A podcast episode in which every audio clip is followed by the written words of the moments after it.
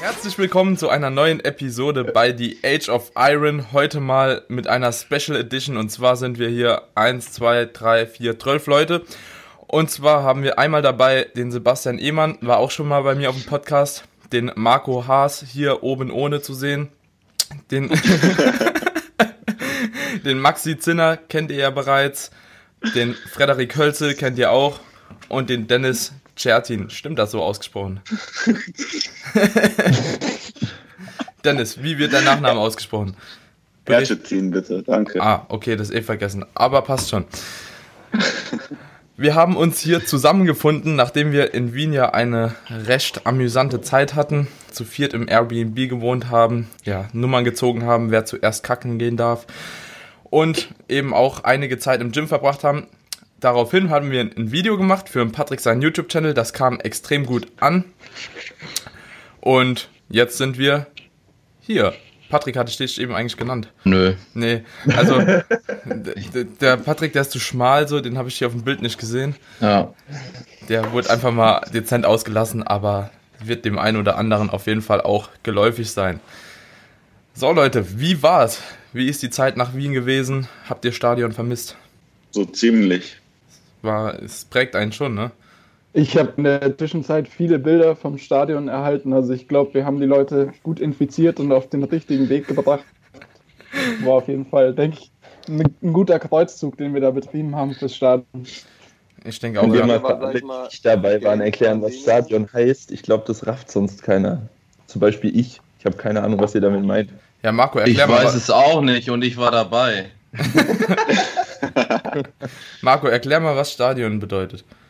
Was hat es mit ähm, dem Begriff ja. auf sich? Also wir sind ja mit der U-Bahn immer zum Gym gefahren, also zu das Gym. Und ich weiß gar nicht, wie die Haltestelle direkt davor heißt. Donau Marina, glaube ich. Das ist die danach, Bruder. Ja, genau. Und wir sind halt immer Stadion ausgestiegen. Und ja, es hat eigentlich gar keinen Grund. Wir sind halt immer ausgestiegen und dann irgendwann meinte der Seewer, ja, das Stadion ist schneller so. Und dann ist er einfach mal bei der U-Bahn eine Haltestelle eher ausgestiegen und war tatsächlich schneller da.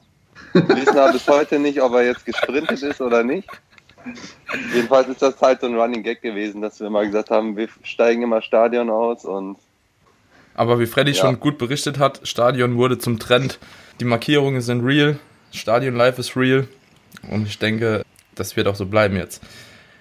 Gut, wir haben uns heute zusammengefunden, um ein paar QA-Fragen für euch zu beantworten. Dazu haben wir in Instagram wieder mal eine hochprofessionelle Fragerunde gestartet mit allen Leuten.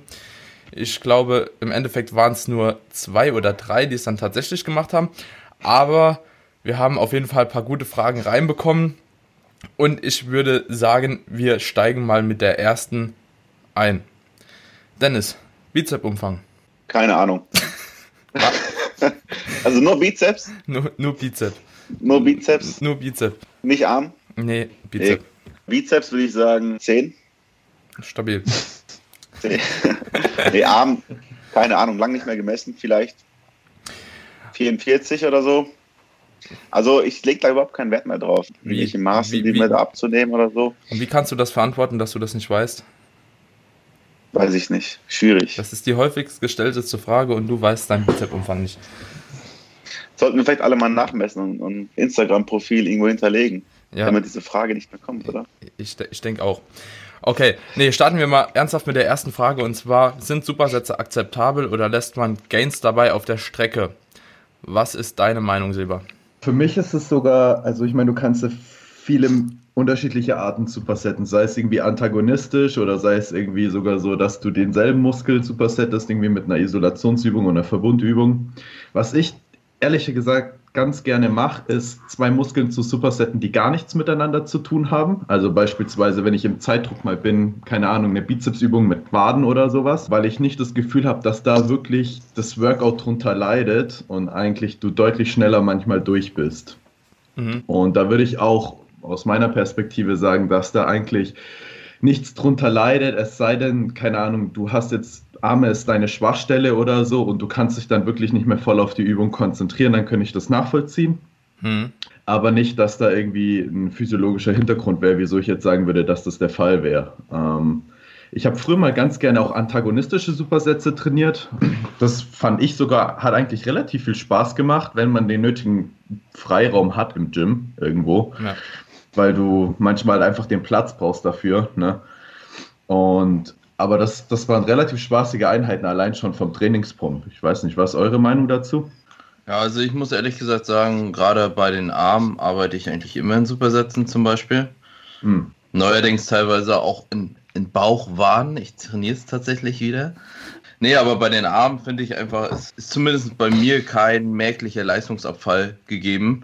Mhm. Und die sind jetzt rein vom gesamten Körper nicht so beanspruchend, wie wenn ich jetzt zum Beispiel Brust und Rücken zusammen in Supersätzen machen würde.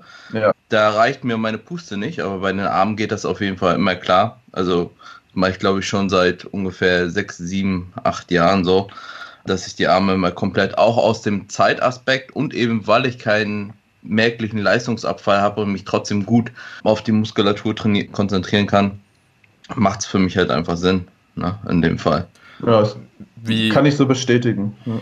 Wie geht ihr an die Supersätze ran? Lasst ihr euch zwischen den Supersätzen noch eine gewisse Pause, also sprich einfach eine Minute Pause vielleicht, um die Ermüdung beziehungsweise auch kardiovaskulär einfach nochmal auf den Nullpunkt zu kommen und geht dann an die nächste Übung ran oder geht ihr wirklich hin Bizep und dann direkt hinterher Trizep ballern? So zwei Sekunden Pause dazwischen. Also ich kann nur sagen, wie ich es mache. Ich mache das eigentlich so, okay, mit dem kleinen Umbau, der vielleicht dazwischen stattfindet. Mhm. Wenn ich jetzt zum Beispiel am Turm curle und dann danach Trizeps drücken mache oder andersherum, meist eigentlich unmittelbar nacheinander und dann halt eine normale Pause nach dem Supersatz selbst jetzt. Okay. Mhm. Also damit spare spar ich mir halt eine Pause quasi, ja. ne, wenn man es so overall zusammenrechnet. Mhm. Ja, ich gehe teilweise sogar so weit, dass ich sage, wenn ich jetzt äh, nur noch ISOs habe und irgendwie einen Push-Day habe, dann mache ich teilweise Beinstrecker, Seitheben und Trizeps in so einem Dreier-Supersatz. Ja, Natürlich auch mal mit auch einer gewissen Pause zwischen den äh, Übungen, damit man jetzt nicht ganz kardiovaskulär abschmiert. Hm. Aber man spart sich halt dadurch echt enorm viel Zeit und die Muskulatur, die, also die, die Übungen, die behindern sich ja nicht irgendwo gegenseitig. Ja. Das also kommt auch dem Fleisch, was der Seba halt gesagt hat, ne? So, wenn die Übungen halt gar nichts miteinander zu tun haben, wie zum Beispiel ein Beinstrecker ja. äh, von der Funktion her, ein Trizep drücken und ein Seitheben, so, also ist immer eine andere Funktion quasi oder eine andere Bewegung, die da ausgeführt wird, dann kann man das halt eben auch in einem Dreiersatz halt machen. Solange eben die Zeitspanne zwischen der einzelnen Übung, also wenn ein Beinstrecker und der nächste Beinstrecker erst in 15 Minuten dann wieder erfolgt, so das wäre halt wahrscheinlich ein bisschen, ja, unsinnig dann. Aber an sich wird das halt so passen, ne? Und wie der Patrick halt auch gemeint hat, irgendwann mal ist halt der systemische Ermüdungsfaktor spielt halt eine Rolle. Also für mich ist es zum Beispiel so, wenn ich einen 20er Beinstrecker mache, dann kann ich mich damit schon richtig aus dem Leben hauen. Mhm. Und dann leidet vielleicht gerade bei so einem Dreier-Supersatz irgendwann mal schon so ein bisschen die Qualität. Aber wenn es wirklich, wenn ich die Wahl habe, ich muss was weglassen beispielsweise oder ich mache das so, dann ist es definitiv eine Alternative, die ich in Betracht ziehe. Also wenn ich irgendwie mhm. zeittechnisch eingebunden bin. Trainiert man ich jetzt vielleicht für den Maxi gerade mal oder auch für dich, Seba, oder für den Freddy, da ihr mehr Powerlifting-spezifisch auch phasenweise halt eben trainiert. Trainiert ihr auch, wenn es Richtung Peak-Wettkampf, also auf dem Peak zu so einem Meet quasi, trainiert ihr da auch noch mit Supersätzen oder macht ihr da egal wo nur noch Straight-Sets? Ich trainiere nie mit Supersätzen. Also ich glaube, ich habe das letzte Mal Supersätze gemacht vor zwei Jahren oder so.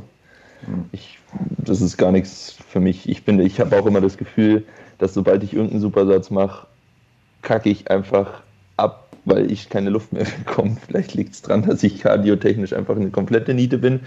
Aber nee, ich, ich mag das nicht.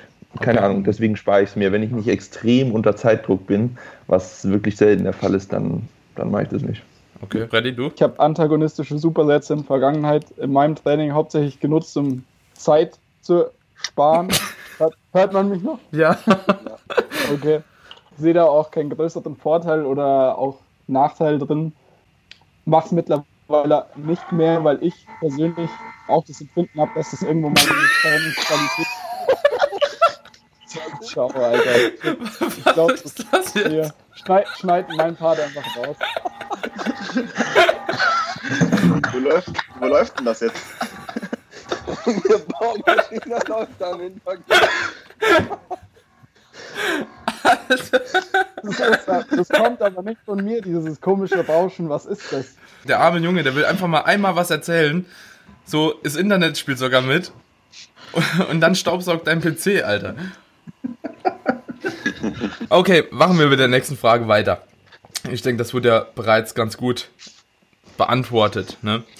Eine coole Frage ist, glaube ich, auch gerade so an Patrick gerichtet. Wie wichtig ist das Mealtiming? So, in Vergangenheit haben wir ja schon persönlich ein paar Mal drüber gesprochen, wie wichtig es eben ist, eine gewisse Mahlzeitenfrequenz einzuhalten, vor allem auch so Proteinfeedings, Stimulation der Muskelproteinbiosynthese und so weiter und so fort. Da hatten wir ja schon ein paar coole Gespräche darüber. Wie stehst du dazu? Ja, also grundsätzlich weiß man ja von mir aus, dass ich auch eher dazu tendiere, einen Großteil meiner Kilokalorien am Abend mir zuzuführen. Das geht dann damit einher, dass ich teilweise, besonders in der Diät natürlich, und ich glaube, in der Diät ist es immer noch irrelevanter als vielleicht im Aufbau jetzt selbst, dazu tendiere, eine geringere Mahlzeitenfrequenz zu fahren. Das ist mittlerweile so, dass ich ungefähr bei, ja, wenn man das am Abend in eine Mahlzeit zusammenpacken könnte, letzten Endes bei einer Dreierfrequenz liege. Aktuell jetzt im Aufbau. Hm. Das heißt, ich esse morgens, was weiß ich, zwei Stunden nach dem Aufstehen das erste Mal, dann zur Mittagszeit wirklich oder frühen Nachmittag und dann letzten Endes erst eigentlich wieder, wenn ich Post-Workout zu Hause angekommen bin und dann halt über einen längeren Zeitraum.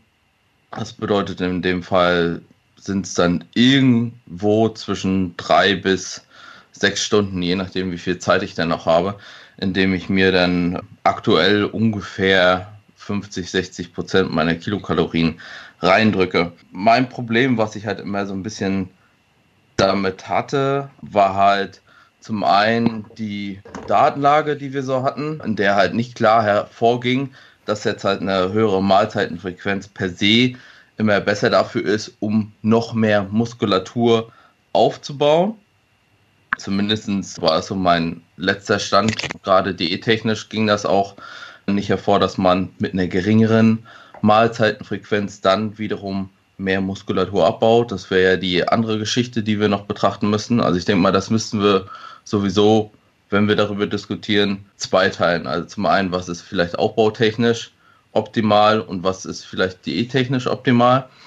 Und das Problem, was ich halt immer noch gesehen habe, ist, dass es sehr isoliert teilweise betrachtet wurde. Ne? Mhm. Dann wurde hergegangen und gesagt, äh, hier, wenn ich mir 30 Gramm Eiweiß gebe, 30 Gramm Whey, dann müsste ich nach drei bis vier Stunden wieder was essen. So. Mhm. In der realen Welt ist es natürlich so, es macht einen Unterschied, ob ich jetzt vielleicht eine Mahlzeit von, keine Ahnung, zweieinhalbtausend, 2000 Kilokalorien esse und die halt auch im Zeitverlauf erstmal verdaut werden muss. Auch zum Beispiel in Anbetracht der Tatsache, müssen wir morgens gleich wieder Instant Eiweiß zuführen oder nicht. Mhm. Und im Vergleich dann dazu, okay, was passiert, wenn ich 30 Gramm Whey nehme? Das kann man halt nicht wirklich vergleichen in meinen Augen. Was für mich das Ganze mal ein bisschen problematisch macht zu beurteilen, ob jetzt tatsächlich es besser ist, ob ich alle drei Stunden mir oder vier Stunden mir Eiweiß gebe oder ob ich das halt in größere Portionen letzten Endes aufteile, weil Overall Protein Intake, äh, ja, hm. war bisher immer so der bedeutendste Faktor. Ja, okay. Wie stehen die anderen dazu? Marco, was würdest du sagen? Wie viele Meals hast du per Day und ähm, wie viel Proteinfeedings sind davon? Also ich habe äh, insgesamt vier Proteinfeedings am Tag und ja, das meiste davon besteht, wie Patrick schon sagt, bei mir persönlich aus Way. Aber es ist die Frage halt auch, ob es wirklich sinnig ist. Ne? Ja. Also in der Wettkampfdiät habe ich teilweise nur zweimal am Tag gegessen und ja. auch nur zweimal am Tag Protein. Mhm. Und es macht, glaube ich, einfach gar keinen Unterschied. Ja. Also, also ich habe tatsächlich, glaube ich, nur drei Protein-Feelings am Tag. Freddy, wie, wie stehst du dazu? Du als mein Coach müsstest mir ja sagen, okay, ess so und so viel, aber Gehst du da mit Patrick seiner Meinung mit, dass Lebensmittel nicht per se gleich betrachtet werden sollten? Oder würdest ja, du sagen, so, dass ähm, schon eine gewisse Anzahl an Proteinfeedings über den Tag halt echt sinnig sein können? Ich, ich denke, also, dass, dass, es grundsätzlich Sinn macht, irgendwo sein, seine Mahlzeiten über den Tag bzw. seine Protein-Feedings über den Tag aufzuteilen, weil die wenigsten Lust haben werden, 200 Gramm oder um den Dreh Protein in einer Mahlzeit zuzuführen. Und dementsprechend ist es meiner Erfahrung nach so oder so, dass die meisten zwei oder mehr Protein-Feedings zuführen.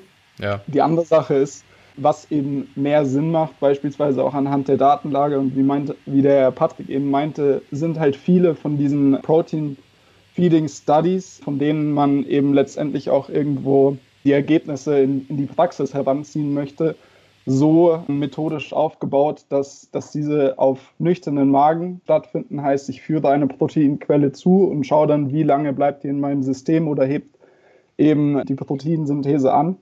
Und wenn wir das dann im, in Real Life betrachten, ist es eben so, wie Patrick meinte, dass, du ja nicht nur eine Proteinmahlzeit auf nüchternen Magen isst, verteilt über den Tag, sondern du hast immer mehrere Nährstoffe kombiniert, die auch automatisch irgendwo die Verdauungszeit beeinflussen. Und dann kann es eben auch sein, dass eben diese, dieses Protein Feeding absolut ausreichend ist für 10 Stunden plus. Aber es ist, wie gesagt, auch irgendwo eine Sache, die der Einfachkeit sicherlich zuträglich ist, dass ich mein, mein Protein möglichst über mehrere Mahlzeiten verteile, weil das natürlich beispielsweise auch in einem, in einem Kalorienüberschuss, wenn mein Hunger beispielsweise auch gar nicht mehr so hoch ist, irgendwo auch zum Problem werden kann, dass es mir schwerfällt, wirklich auf diese Mindestmenge zu kommen, die ich mir vorstelle. Also es ist, denke ich, mehr so eine Sache der Person, habe ich das Gefühl, ich würde davon profitieren, beispielsweise auch in der Vorbereitung noch ein Protein-Feeding zusätzliches einfügen, beispielsweise am Morgen und dafür am Mittag weniger zu essen, weil das irgendwo dann vielleicht auch ja meinen Hunger irgendwo dämpft über den Tag. Aber grundsätzlich ist es, denke ich, eine Sache, wo man sich nicht zu viele Gedanken machen sollte und viel mehr auf die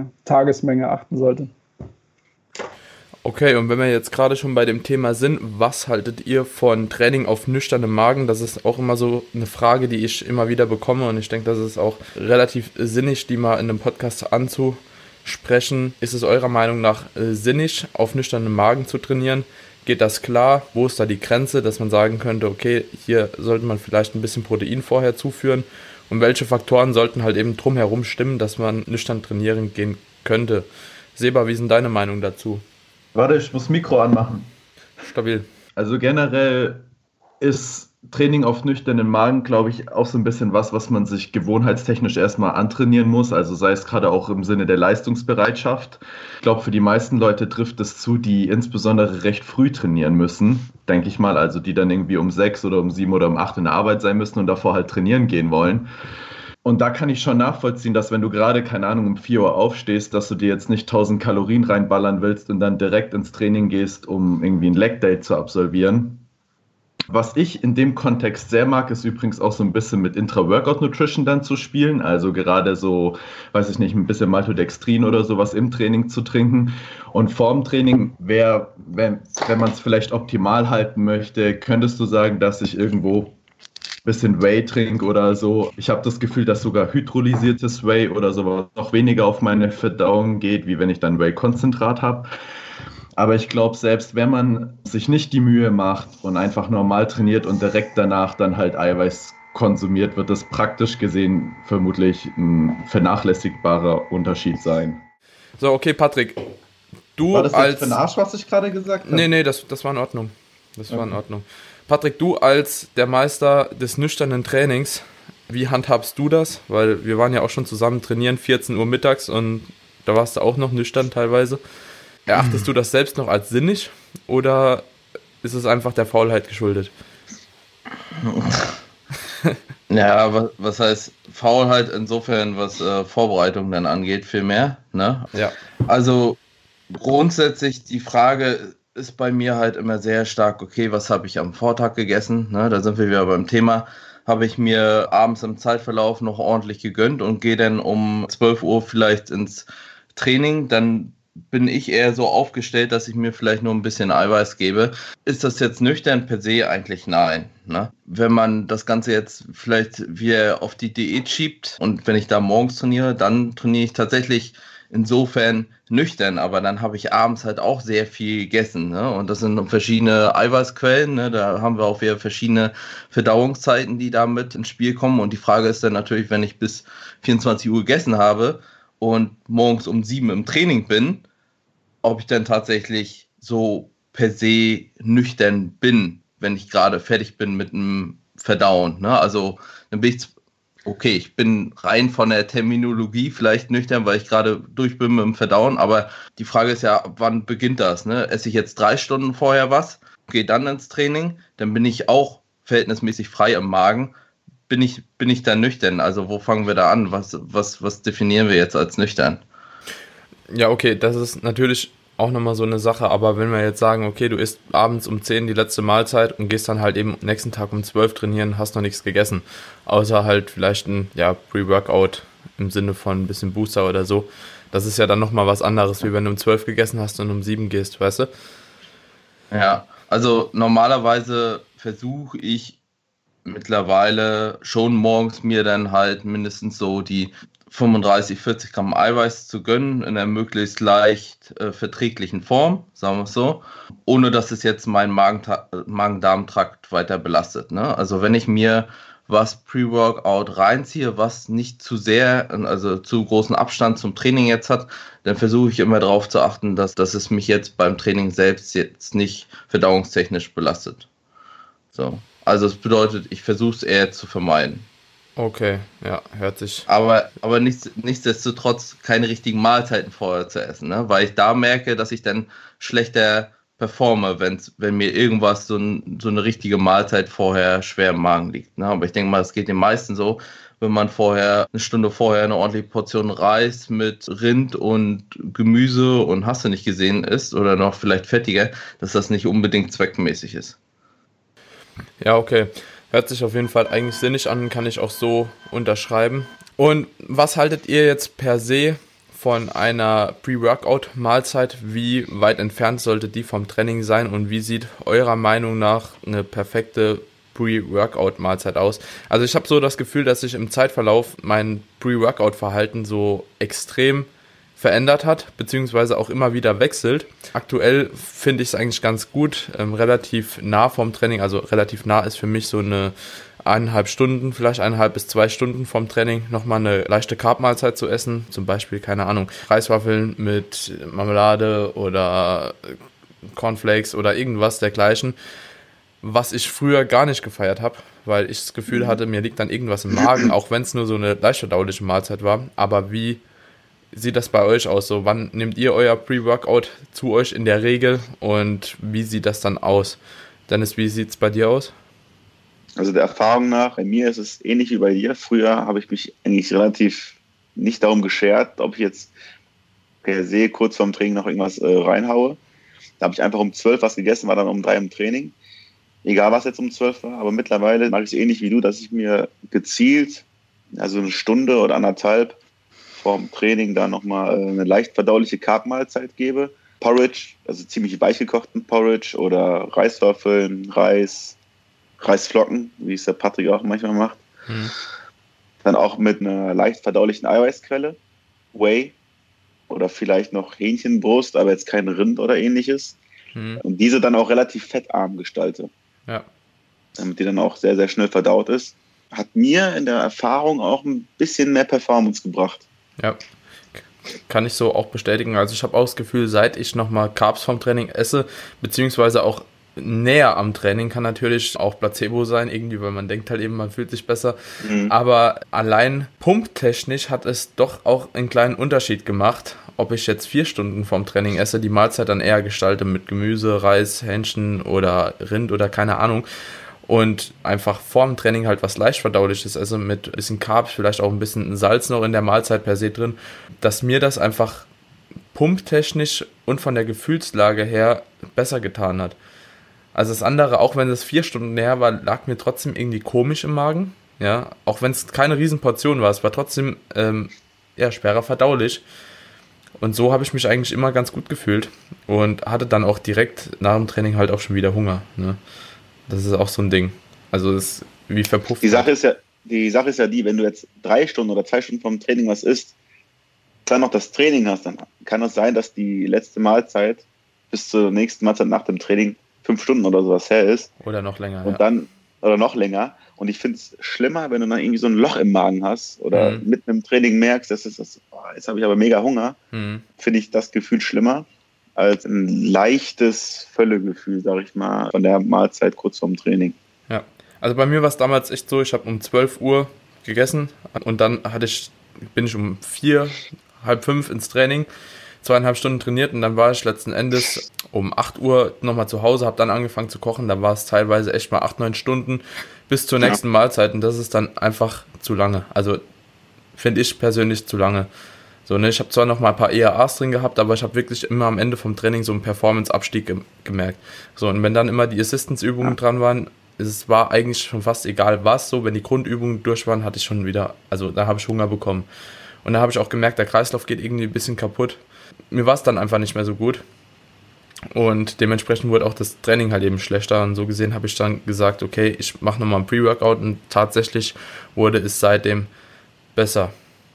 Ja, ich denke auch, dieses Thema spitzt sich äh, im Fortlaufen einer Diät auch äh, zusammen, dass man da auf jeden Fall darauf achten sollte, wie man seine Carbs ums Training herum platziert, um dann wirklich die Performance zu bringen, weil in der Offseason kennst du es ja, du bist immer randvoll gefüllt, deine Speicher sind voll, du hast genug Kalorien drin. Da kann man noch mal gerne ein paar Stunden nüchtern sein und dann ins Training gehen. Ja. Ich glaube, im Fortlaufen der Diät nimmt dieses Thema an Wichtigkeit auf jeden Fall zu. Ja, Handhabt das irgendjemand anders von euch? Marco? Von, von, von dem Diätgeplänkel jetzt her, oder was? Genau, von dem Diätgeplänkel. Nee, also, also mittlerweile muss ich, muss ich halt auch sagen, wie gesagt, die Reisflocken, die Dennis erwähnt hat, die gebe ich mir halt auch mittlerweile oder irgendwas Vergleichbares ganz gerne. Der einzige Unterschied ist vielleicht, dass ich noch ein bisschen Fett mit reinnehme. Alleine aufgrund der Tatsache, dass ich sage, wenn ich was drin habe, was normalerweise also die eine Sache ist ja, was ist schnell verdaulich und die andere Sache ist halt, was mir halt schnell einen Flash verschafft und auf der anderen Seite mich dann aber schnell wieder nach unten krachen lässt. Hm. Und das versuche ich halt so ein bisschen häufiger mal mit, mit einer kleinen Fettzufuhr, das sind dann vielleicht 10, 15 Gramm, die ich dann noch im Pre-Workout mir mit drin habe, ein bisschen rauszuglätten. Okay. Hast du das ähm, Gefühl, das dass, ist wahrscheinlich so der einzige Unterschied. Hast du das Gefühl, dass es tatsächlich performance-technisch dir was gebracht hat? Also merkst du einen Unterschied, wenn du mal so ähm, vergleichst, wie du es ohne machst und wie du es mitmachst? Wenn ich das vergleichen müsste, würde ich halt sagen, aber das ist halt wieder so, ist ob man es halt eben. will, dass es so, so, ja. so funktioniert, ne? Ja. weil, weil man es jetzt so macht und äh, sich das dann so selbst einredet, okay, ich performe jetzt da hinten raus auch besser oder ob es jetzt ähm, tatsächlich so ist. Ne? Mhm. Grundsätzlich würde ich wahrscheinlich, wenn ich denn noch das Problem hätte, dass meine Einheiten vielleicht, wenn ich jetzt gerade äh, irgendwo in meinem Zyklus so angekommen bin, dass ich halt sehr, sehr lange Einheiten habe, würde ich vielleicht auch dann teilweise noch die Sehbarschiene gehen und sagen, ich würde vielleicht auch nochmal an den Intra-Workout denken, wenn ich Probleme habe, dass ich nach hinten raus schlechter performe. Okay. Seba, hast du auch in der Diät Hast du auch da ein Intra-Workout konsumiert oder hast du das nur in der Offseason gemacht? Oder beziehungsweise nur auf nüchternem Magen, wenn du halt in der Offseason mal trainiert hast oder bei deinen Athleten? Also in der Diät ist es so, dass ich am Anfang, glaube ich, noch mit Intra-Workouts gearbeitet habe, aber das lag halt bei mir auch sehr stark daran, dass ich ja so ein hohes Volumen gefahren habe. Hinten raus war es mir das aber nicht mehr wert, obwohl ich ganz ehrlich sagen muss, dass wenn man eine längere Einheit hat, wenn man zum Beispiel 20 oder 25 Gramm Carbs intra-Workout hinten raus konsumiert und die Einheiten über zwei Stunden gehen, ich sehr wohl das Gefühl habe, dass man so ein bisschen seinem zu Ende gehenden Leberglykogen, also so den Blutzuckerspiegel einfach ein bisschen stabilisieren kann. Mhm. Und vieles von dieser Ermüdung oder halt auch diesem Brain Fog, den du am Ende vom Training hast, nicht unbedingt jetzt sage ich mal Muskelglykogenspeicher oder sowas sind, sondern einfach dein, dein abebbendes Leberglykogen, wo du dann einfach irgendwann mal so ein bisschen einfach in den Seilen hängst ich muss auch sagen, dass zum Beispiel jetzt, um, um nochmal auf die Offseason einzugreifen, da ist es bei mir so, dass ich mir da früher sehr viel Gedanken auch gemacht habe über Makronährstoffverteilung. Ich habe aber zum Beispiel kein Problem, viel zu essen. Ja. Und auch direkt vorm Training. Also für mich ist es manchmal auch nicht unüblich, wenn ich mir dann halt vorm Training, ich kann mir dann auch eine Stunde davor irgendwie so ein 1,52 Kilo Mahlzeit reinstellen. Mhm. Und dann, dann, dann trainiere ich halt einfach so. Ja, ja, man muss es halt auch verhältnismäßig zum Körpergewicht sehen, ne? Wer ja. 300 Kilo wiegt, so der kann halt auch 300, 3 Kilo vorher essen, ne? So, das. Um ja, de de definitiv. Aber ich bin da auch voll beim, beim Dennis so, dass ich gemerkt habe, so, wenn ich gerade eine lange Einheit habe und mir hinten raus wirklich dann, keine Ahnung, bei mir halt so, so, ein, so ein Blutzuckerloch halt einschlägt. Und das kann, das kann schon ganz schön ernüchternd sein. Weshalb ich zum Beispiel auch der Meinung bin, dass so Intra-Workout-Geschichten, wenn die Workouts wirklich langwertig, lang werden, eigentlich wirklich unterschätzt sind. Weil wenn du in der Lage bist, dich nochmal viel besser zusammenzureißen und, weiß ich nicht, fünf oder zehn Prozent besser zu performen und das, sage ich mal, fünf Workouts in der Woche ist und die, das die letzten 45 Minuten der Fall ist, wenn du wirklich lang trainierst, das kann, glaube ich, kumulativ gesehen definitiv einen Unterschied machen. Hm. Freddy, was, was mich, ja. ja. was mich mal interessieren würde, ob der Seba da vielleicht schon Erfahrung gemacht hat, ist die Mouth-Rinsing-Methode, also dass du letztendlich die Carbs, die hm. du innerhalb des Trainings oder als Intra-Workout verwendest, nicht wirklich konsumierst, sondern eben als sogenanntes Mouth Rinsing, einfach nur in den Mund nimmst, gurgelst, die eben da ein bisschen verweilen lässt und dann wieder ausspuckst, weil es da ja letztendlich auch ganz gute Untersuchungen gibt, dass du dadurch auch irgendwo diesen Performance Drop, den du in längeren Einheiten vielleicht hast, nicht unbedingt jetzt nur im Krafttraining, sondern grundsätzlich auch bei Ausdaueraktivitäten, dass du diesen Performance Drop verhindern kannst, ohne diese Kohlenhydrate wirklich zu konsumieren, weil du irgendwo deinem Gehirn signalisierst, okay, du hast jetzt wieder diesen Energiefluss. Und da mhm. würde es mich halt beispielsweise interessieren, wenn du einer Person ähm, dieses in, diese Intra-Workout-Carbs gibst und dann irgendwann mal den Vergleich ziehst mit dem Mouth-Rinsing, ob du da wirklich einen großen Unterschied hast, weil ich, ich glaube halt, dass diese Kohlenhydrate, die du zuführst, vielleicht in Extremsituationen in einer langen Prep, wo dann deine eineinhalb, zweieinhalb Stunden, drei Stunden, wie auch immer geht, kann es vielleicht sein, dass diese zugefüllten Kohlenhydrate irgendwo deinen Blutzuckerspiegel stabilisieren. Aber es, ich glaube halt, dadurch, dass das Krafttraining eben nicht so Glycogen-depleting ist, grundsätzlich, und wenn du in der gleichen Situation zumindest ein paar Kohlenhydrate pre-Workout hattest, ob dieses Small Rinsing ausreicht, stabilisieren. Also ich muss sagen, interessant wäre es ja eigentlich für mich nur in der Diät, weil ich ja, da dann ja eh nicht, ja, nicht genug Kohlenhydrate zur Verfügung habe. Und ich muss sagen, da bin ich eigentlich sogar skeptisch, dass das funktioniert. Weil wenn du wirklich, keine Ahnung, 18, 20 Wochen lang gepreppt hast, wäre ich wäre es faszinierend zu sehen, wenn du nur mit dem Zeug, das Zeug im Mund hattest und dann irgendwo äh, hinspuckst, dass du da wirklich konstanten Benefit davon hast. In der Offseason ist es halt so, da saufe ich es halt einfach. Weil, obwohl ich echt sagen muss, ich, ich, ich, ich habe jetzt auch schon mit unterschiedlichen Mengen gespielt und wenn die Workouts lang werden und du dir wirklich mal, und man vielleicht auch Probleme, also viele Leute haben ja auch Probleme in der Offseason genug zu essen. Ne? Und wenn du so willst, ist eigentlich, sind die best investiertesten Carbs, sind ja wirklich eigentlich die Carbs, wenn du sie direkt umsetzen kannst, wenn du so willst.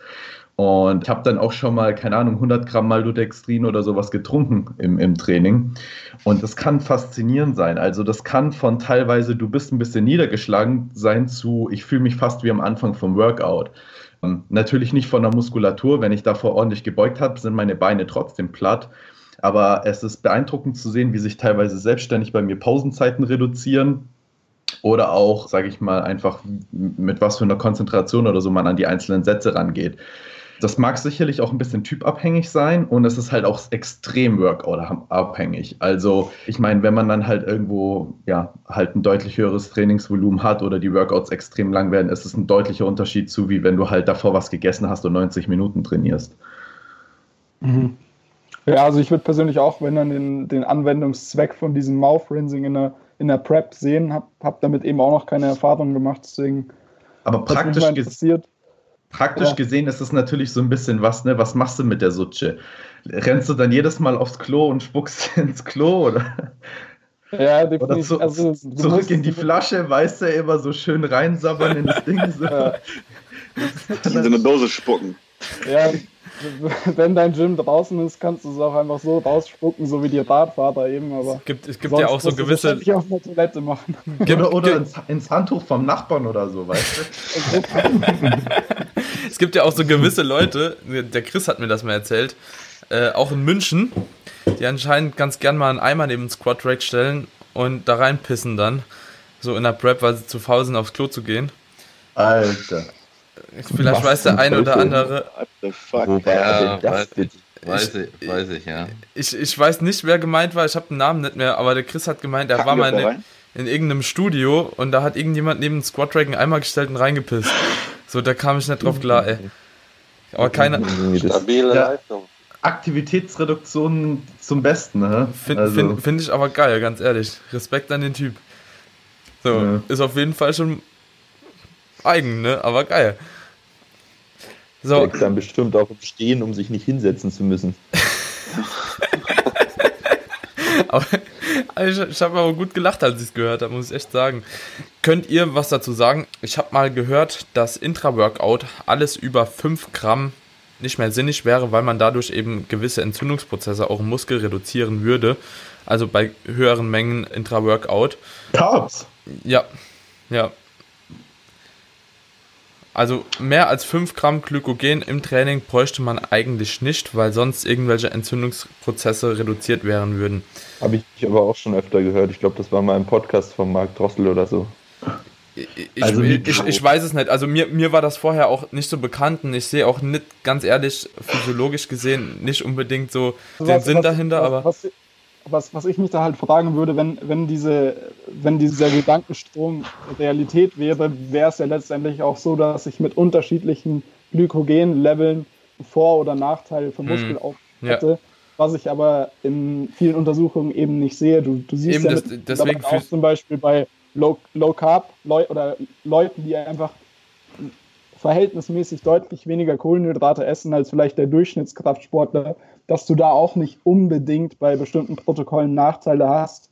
Und wenn du da dann davon ausgehst, dass du von 5 Gramm Kohlenhydratunterschied in der Zufuhr einen Unterschied im, im Muskelaufbau hättest, würde ich das anhand dessen, was, was ich dazu bisher gelesen habe, sehr kritisch gegenüberstehen. Aber ich habe davon noch nichts gehört, um ehrlich zu sein.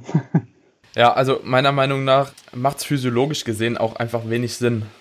Also ich kann es mir nicht erklären, warum es so sein sollte. Ne?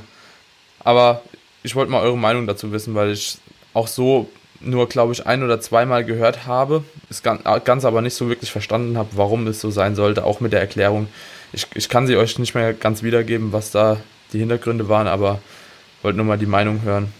Ein Teil der Erklärung war, glaube ich, wenn ich das richtig im Kopf habe, noch, dass 5 bis 10 Gramm ausreichen, um eben den Körper dazu anzuleiten, den Blutzuckerspiegel wieder neu zu regulieren. Das war auch Teil des Arguments, dass das eben reicht, um ja, Leberglykogen freizusetzen, den Blutzuckerspiegel wieder nach oben zu treiben. Aber wie gesagt, ich weiß nicht, ob das sinnig ist oder nicht. Das würde ja nur Sinn machen, wenn die, wenn das Leberglykogen, was ja eigentlich den Blutzucker so im nüchternen Zustand reguliert, müsste ja komplett leer sein. Und das Ding speichert 100 bis 150 Gramm Kohlenhydrate und füllt es auch direkt wieder auf, wenn du Nahrung zuführst. Also kann, ich, kann das schon passieren, wenn du jetzt in einer harten Diät bist, dass da vielleicht 5 bis 10 Gramm irgendwo deinen Blutzuckerspiegel wieder anheben können. Aber ich glaube, dafür musstest du schon irgendwie, keine Ahnung, unter 10 Prozent und dann lange Zeit Low Carb und so weiter unterwegs sein, dass da die Leber komplett leer ist. Gut, lassen wir einfach mal so im Raum stehen, würde ich sagen. Dann haben wir, gehen wir mal auf die nächste Frage von dem QA ein. Und zwar wurde ich gefragt, das finde ich auch persönlich eine sehr interessante Frage, weil es denke ich jedem von uns bestimmt auch irgendwo weiterhelfen kann. Gibt es irgendwelche Bücher, die science-based geschrieben sind oder halt eben Autoren, Personen, die ihr folgt, denen ihr folgt, die eben weiter zu empfehlen sind? Vielleicht auch Plattformen. Ich könnte mal anfangen. Also ich finde Mass ganz geil habe ich mir jetzt tatsächlich dann auch mal ein Abo gemacht. Bin jetzt so ein bisschen am Durchstöbern und bin damit echt ziemlich zufrieden. Und wenn ich zum Beispiel, oder was ich vielleicht auch noch sagen kann, also für mich sind auch nicht immer nur Leute halt eben extrem geil, die so zum Beispiel aus dem englischen oder amerikanischen Raum kommen, sondern ich finde auch, dass wir mittlerweile halt in Deutschland extrem viele gute Leute eigentlich schon am Start haben. So, ich meine, wenn man sich jetzt hier die Runde mal anschaut, ich denke, also immer wenn ich mit euch rede, habe ich das Gefühl, ich kann noch irgendwo was lernen aus Erfahrungswerten und so. Was ich immer ganz interessant finde, wenn ich mit dem Seba rede, der halt eben auch immer versucht, Dinge zu besprechen oder ja zu durchstöbern, die quasi so noch gar nicht irgendwie hier im deutschen Raum so ankamen. Also für mich sind zum Beispiel Plattformen Mass, dann für einen Trainingsanfänger auf jeden Fall die äh, Nutrition and Strength Pyramid von Eric Helms. Und halt eben Personen im deutschen Raum, einfach hier der Freddy, ein Seba, ein Patrick Teutsch, die zum Beispiel einzelne oder ganz eigene Arten haben zu coachen, Wissen zu vermitteln, Erfahrungswerte zu sammeln. Also ich finde das immer so ein bisschen, kann man auch mal hier in der deutschen Szene oder im deutschsprachigen Raum so ein bisschen suchen, wer halt eben so ganz gut unterwegs ist. Was haltet ihr davon? Ja, also ich finde Mass auch super, beispielsweise auch Weightology von James Krieger, lese ich mhm. ganz gerne, aber das sind für mich so Quellen, die ich nicht als erstes heranziehen würde, wenn ich sozusagen mich komplett neu mit der Materie befasse, weil das schon relativ zerstückelt ist eigentlich. Ja. Wenn, ich, wenn ich jetzt komplett neu in dem Bereich wäre, wäre wahrscheinlich so die erste Anlaufquelle die Pyramids von Eric Helms, weil du da einfach ein ganz gutes Grundverständnis Fitness entwickelst für, für Training und Ernährung. Und ja, darüber hinaus ist es dann sicherlich ganz cool, um irgendwo auch up to date zu bleiben, auf diese Research Reviews zurückzugreifen. Ja, das sind so, denke ich, so die Basics. Hm. Dennis? Also ich schaue mir ganz gerne eure Instagram-Accounts an. So by the way. Die sind auch immer ziemlich informativ. Ja, des Weiteren kennt ihr Revive Stronger? Ja, klar die veröffentlichen mal ganz, ganz geile Artikel, die auch, ich sag mal, praktikabel für den Athleten sind. Also die schneiden zwar immer wieder die Science-Schiene natürlich an, geben aber relativ schnell auch praktikable Tipps, die man so im Training direkt umsetzen kann oder in der Ernährung. Hm. Du meinst jetzt ja, diese Blogartikel, ja. die die schreiben, ne? Genau, genau. Ja. Hm. Oder auch deren Instagram-Account an sich. Ja, Staubsauger meldet sich. Staubsauger, Hört man das wieder oder was? Aber natürlich. Hast du also, da irgendwo einen Robby jetzt... rumfahren? Wie gesagt, ich nehme an, das ist mein, mein, mein, der Lüfter von meinem Rechner. Stabil. Also wenn ich jetzt wirklich mich auf Bücher zwingen müsste und bei Büchern bleiben würde, wäre das zum einen The Science and Practice of Strength Training das ist ein richtig gutes Buch, um so fundamentale Verständnisse von Biomechanik zu erlernen oder beispielsweise auch zu lernen, wo das typische Periodisierungskonzept herkommt. Und das lehrt einem so ein bisschen methodisch zu denken, also nicht direkt irgendwie so mit Sachen vertraut zu werden, wo irgendwie absolute Satzanzahlen einem irgendwie vorgeschlagen werden, sondern halt irgendwie so selbstständig zu denken und Konzepte aufzustellen. Das mag ich an dem Buch. Und das Zweite, wenn es wirklich um Bodybuilding geht, das kam vor kurzem erst raus vom Cliff Wilson und auch vom Peter Fitchen war das, glaube ich.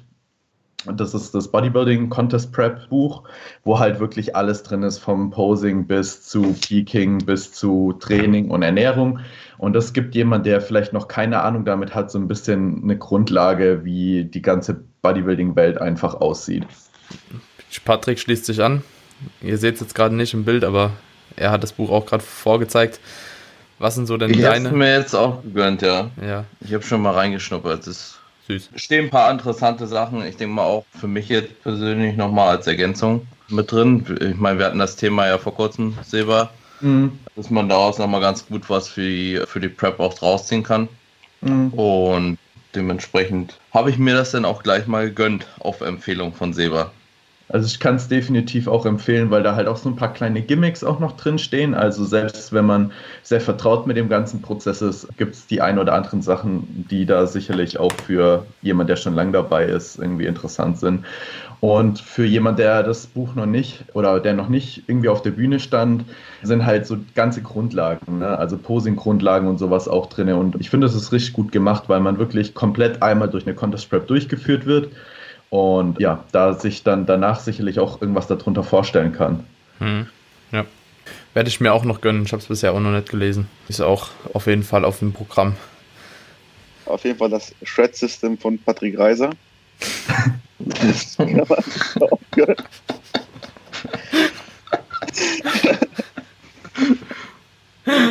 ah, ja, stabil. Was halt noch geil ist, wenn es jetzt um neue Übungen geht oder auch Ideen, so ein bisschen sein Training zu gestalten, sind die Videos von Jeff Nippert, die finde ich eigentlich immer mega interessant. Ja, kommt halt ich, echt drauf an, was er halt wieder für ein Video bringt. Ne? Also, mir, also der macht schon manchmal echt komisches Zeug. Also so overall finde ich, erklärt er gut. Rumrollt. Ja, overall erklärt er schon ziemlich gut, also gerade so was Bench, Squat, Trainingssysteme angeht und so. Aber da muss ja. man halt eben auch ein bisschen rational denken können, glaube ich. Und auch so ein paar Sachen, die er eben manchmal bringt, halt so ein bisschen kritisch auch hinterfragen. So, ne? Nur weil Jeff Nippert jetzt seinen Hals trainiert, heißt es das nicht, dass jeder seinen Hals trainieren muss. So, ja. Beispiel, ja. Oder ja, ich habe so ja, einige Übungen vor Augen gerade, die halt eben ja, komplett zweckentfremdet sind, meiner Meinung nach. So zum Beispiel ein Kickback irgendwie mit einem Ball zwischen den Beinen machen und so, ja. Also er erklärt das ja auch immer gut, warum es in sein Trainingssystem aktuell halt reinpasst, so, aber man sollte halt eben nicht eins zu eins übertragen, was er halt immer so macht, ne? Aber das sollte man halt bei keinem, ne? Das ist ja grundlegend ja. immer so. Ja. Genau. So, dann noch eine weitere Frage, die ist eher so an Patrick gerichtet, aber ich denke, da ist es bestimmt auch mal sinnig, die Meinung von den anderen dazu zu hören. Und zwar hat jemand gefragt, wie es mit deinen, du, du machst ja dieses antizyklische Training und ob mhm. für jeden diese Deloads geeignet sind in diesem antizyklischen Training. Also sprich, ähm, dass du halt eben nur partiell eine Muskelgruppe halt eben deloadest. Ist das für jeden geeignet oder funktioniert das nur bei dir, wurde gefragt? Naja, grundsätzlich ist das ja im Prinzip das System ne, vom Antizyklischen. Ne? Also ähm, ich weiß jetzt nicht, in welcher Tiefe ich das jetzt erklären soll, weil das ist natürlich so ein bisschen verwirrend, wenn man das das erste Mal hört, dass man sagt, okay, man hat quasi Mesozyklen, aber die sind zum Beispiel funktional getrennt oder wie auch immer, dann versetzt. Das bedeutet, ich partieller Deload bedeutet dann in dem Fall, ich deloade auf einmal Brust, Trizeps und die Schultermuskulatur, bin aber in der Beinmuskulatur gerade in der Mitte von meinem Mesozyklus und im Rücken vielleicht ganz oben, ne? Oder relativ weit oben. Oder nee, stehe am Anfang, genau. Ja. Es verschiebt sich halt immer wieder wie so eine Kaskade. Und das unterscheidet sich halt so ein bisschen dazu, wenn man sagt, okay, man hat halt einen kompletten Mesozyklus und am Ende dieses Zykluses deloadet man halt den gesamten Körper. Ne? Und ob das jetzt für jeden funktioniert oder nicht, ich sag mal, die antizyklische Variante, muss ich halt auch wirklich so sagen, die hat ja jetzt erst vielleicht ein Jahr Testlauf erfahren, plus ein paar Athleten, die das letzten Endes gemacht haben. Ich persönlich habe damit ganz gute Erfahrungen gemacht. Zielsetzung ist es natürlich dann overall so ein bisschen das Volumen im Zeitverlauf zu glätten. Also, dass man nicht sagt, okay, zum Ende des Mesozykluses trainierst du halt überall vier Stunden und am Anfang überall eine Stunde, sondern du hast halt Einheiten, die sind ein bisschen strapazierender, weil du da gerade von deinem Volumen sehr, sehr weit oben bist. Und dann andere Parts von deinem Körper, zum Beispiel die Beine, dann nur mittelmäßig intensiv und vielleicht die Rücken- und Bizepsmuskulatur gerade nur mit einem sehr geringen Volumen, sodass du mit deinen regenerativen Kapazitäten über den Zeitverlauf das Ganze ein bisschen glätten kannst und so ein komplett Deload dann vielleicht auch längere Zeit hinausschieben kannst und im besten Fall halt mehr trainieren kannst und effektiver trainieren kannst, als du es vielleicht mit einem Komplettpaket gemacht hättest. So, ich weiß jetzt nicht, ob das jemand so ohne bildliche Darstellung versteht. Ne? Das ist immer einfacher, wenn man das anhand eines Planes und ja, mit entsprechenden Wochen dargestellt erklärt. Grundsätzlich kann es für jeden funktionieren. Das Problem ist da aber auch wieder, wie stellt man so einen Plan auf? Das, was Seba vielleicht auch vorher schon gesagt hat, dass wenn man das selbst macht, dass man erstmal versteht, okay, wie hängen die Sachen zusammen, wie teile ich mir das am besten auf und wo setze ich an. Ne? Und das ist von ja, ist schon relativ kompliziert und unübersichtlich, wenn man vielleicht das erste Mal macht, ohne da irgendwie welche Erfahrung zu haben. Und ich würde damit jetzt auch nicht gleich vielleicht einsteigen von, von einem 0815 McFit-Plan zum, hin zum dynamischen, antizyklischen und sonst was, wenn ich noch nie periodisiert habe zum Beispiel. Wie viele Athleten hast du, mit denen du das Prozedere dann machst? Tatsächlich? Hast du überhaupt jemand, wo du das schon probiert hast? Genau, also ich habe jetzt wieder äh, neue, neue Langzeit- Coachings. Ich habe ja mein Coaching jetzt zuletzt lange Zeit sozusagen auf Eis gelegt für meine eigene Prep. Ne? Und die durchlaufen jetzt oder die, mit denen fange ich jetzt wieder an, solche Geschichten zu implementieren. Genau, aber die wahre, die wahren Erfahrungswerte habe ich eigentlich nur von mir selbst. Ne? Und deswegen würde ich da jetzt keine pauschale Aussage treffen, ja, das funktioniert für jeden und jeder kommt damit klar und hast du nicht gesehen. Das ist ja sowieso meine individuelle Geschichte erstmal vom Trainingssetup und dann, wie man das Ganze vielleicht umsetzt. Ne? Ja. Hat irgendjemand von den anderen, also hier sind ja schon ein paar Coaches dabei, hat irgendjemand von den anderen in seinem Coaching jemand, mit dem er oder bei dem er so ein Schema fährt, beziehungsweise Erfahrungswerte mit dem Schema? Also bisher kenne ich nämlich auch eigentlich nur dich, der das so durchzieht, aber du kommst ja schon lange echt gut damit klar. Aber mich würde mal interessieren, ob jemand anderes auch so Erfahrungswerte irgendwie schon mal gesammelt hat. Keiner. Seba, ja. Seba. Staubsauger? Also, bei mir muss ich sagen, der Patrick, der macht das ja, sag ich mal, direkt mit einem gewissen Hintergrund. Bei mir war das so, dass es eher so indirekt entstanden ist. Also wenn ich jetzt, sage ich mal, in eine Situation komme, wo beispielsweise sich auch ein Athlet verletzt oder so, weil da kannst du natürlich dann sagen, dass du vielleicht den Unterkörper normal weiterlaufen lässt und dann hast du ja irgendwann mal, kommst du in so einen antizyklischen Rhythmus. Für Powerlifting ist es ein bisschen schwierig, weil du in gewisser Weise die drei Lifts gleichzeitig auch teilen möchtest, insbesondere wenn es auf einen Wettkampf zugeht. Also da versuche ich dann wieder in einen gewissen Rhythmus zu kommen. Aber im Bodybuilding war das durchaus schon mal so, wo ich dann eine gewisse Zeit so antizyklisch gefahren bin, weil das für mich einfach nicht von großer Relevanz war, das direkt wieder in Einklang zu bringen und dann vielleicht auch den Unterkörper, der gerade gut läuft, irgendwie abzubrechen. Ja, und von der Hinsicht habe ich jetzt keine großen Nachteile erlebt, aber oder auch, sagen wir mal, Vorteile. Vorteil war für mich in dem Moment, dass ich sozusagen halt den Unterkörper dann nicht abbrechen musste. Ne? Also das war dann halt ein Tool in der Toolbox in dem Moment, den dann halt auf ein anderes Muster umzustellen. Freddy? ja, also ich finde das System ziemlich interessant. Ich glaube, wenn ich das jetzt anwenden würde, würde ich das sehr kontextabhängig machen, weil wenn ich zum Beispiel eine Person hätte, die sich über ein erhöhtes Schmerzempfinden beklagt oder beispielsweise extremere Einschränkungen im Schlaf hat, nicht nur was die Quantität angeht, sondern auch die wahrgenommene Qualität.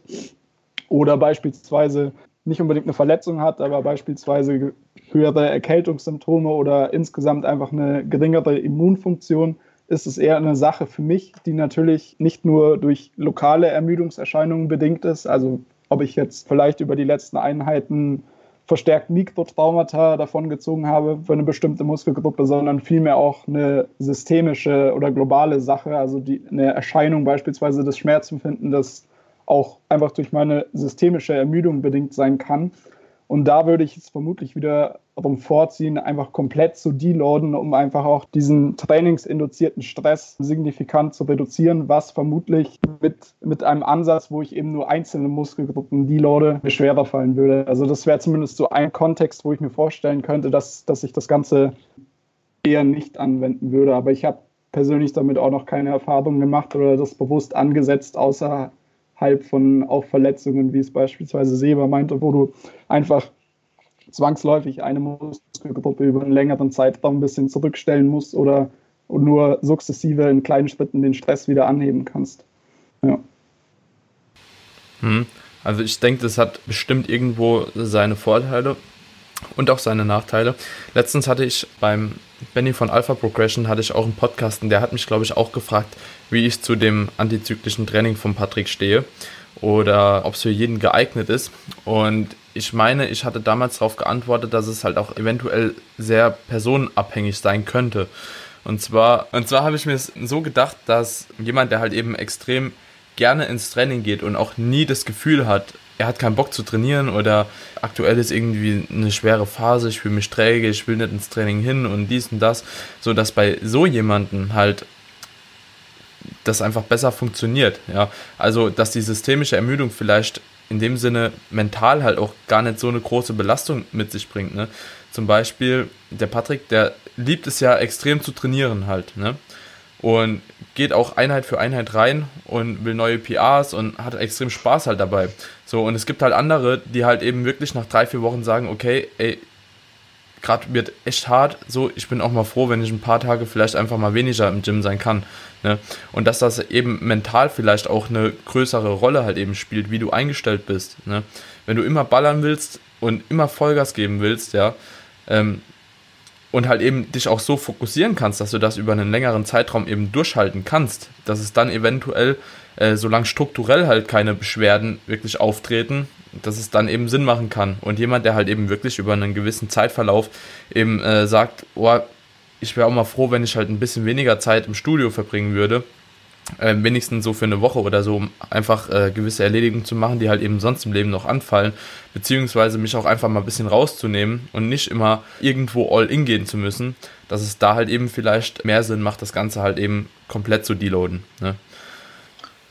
Ähm, darf ich da vielleicht nochmal kurz eingrätschen an der Stelle? Natürlich. Wichtig ist dabei, dabei vielleicht zu wissen, zum Beispiel, dass ich ja dann immer mit, wenn ich ein Bein-Deload beispielsweise habe, denn ist auch wirklich komplett Trainingspause in der, in der Zeit. Also der Deload ist bei mir dann gleichgesetzt mit der Trainingspause dann für die Beinmuskulatur, was dann zum Beispiel darin resultiert, dass ich dann natürlich in der Woche, in der ich Beine Pause habe, natürlich einen Restday mehr habe. Ne? Und overall muss man, denke ich mal, also es ist ja im Prinzip kein All-In über die gesamte Zeit, weil man ja berücksichtigen muss, dass man ja versucht, das Volumen über einen Zeitverlauf zu glätten, dass man halt vielleicht auch eher den Alltag dann ein bisschen berechenbarer macht, weil die Zeit, die ich im Durchschnitt in der Woche im Gym verbringe, immer einigermaßen gleich bleibt und nicht zwischen der ersten Woche und der letzten Woche vom Mesozyklus dramatisch voneinander abweicht. Ne? Also klar, also ich verstehe den, die, die Denke, die du dahinter hast, aber man muss halt auch berücksichtigen, dass man hier und da denn doch immer wieder durch die Deloads, wenn man zum Beispiel einen Sechs-Wochen-Zyklus hat, alle zwei Wochen ein, ein Rest-Day mehr hat und dadurch sich natürlich so ein bisschen die Regenerationsphase ein bisschen ausgleichen. Sonst würde das Ganze ja natürlich auch nicht funktionieren. Und der komplett Deload, das, was Freddy angesprochen hat, der, also der findet statt. Die Frage ist halt bloß, wann er stattfindet und das ist immer ein bisschen eine Abhängigkeit davon, wie man sich denn als Athlet macht mit dem System. Ne? Ob das jetzt nach drei Zyklen oder nach vier Zyklen der Fall ist, das muss dann halt individuell betrachtet werden. Das wollte ich nur noch kurz ergänzen, damit das vielleicht vom Verständnis her noch ein bisschen eingängiger ist. Das ändert natürlich aber auch so ein bisschen die Aussage, die ich halt getroffen habe. Ne? Also das macht das Ganze dann nochmal ein bisschen weg.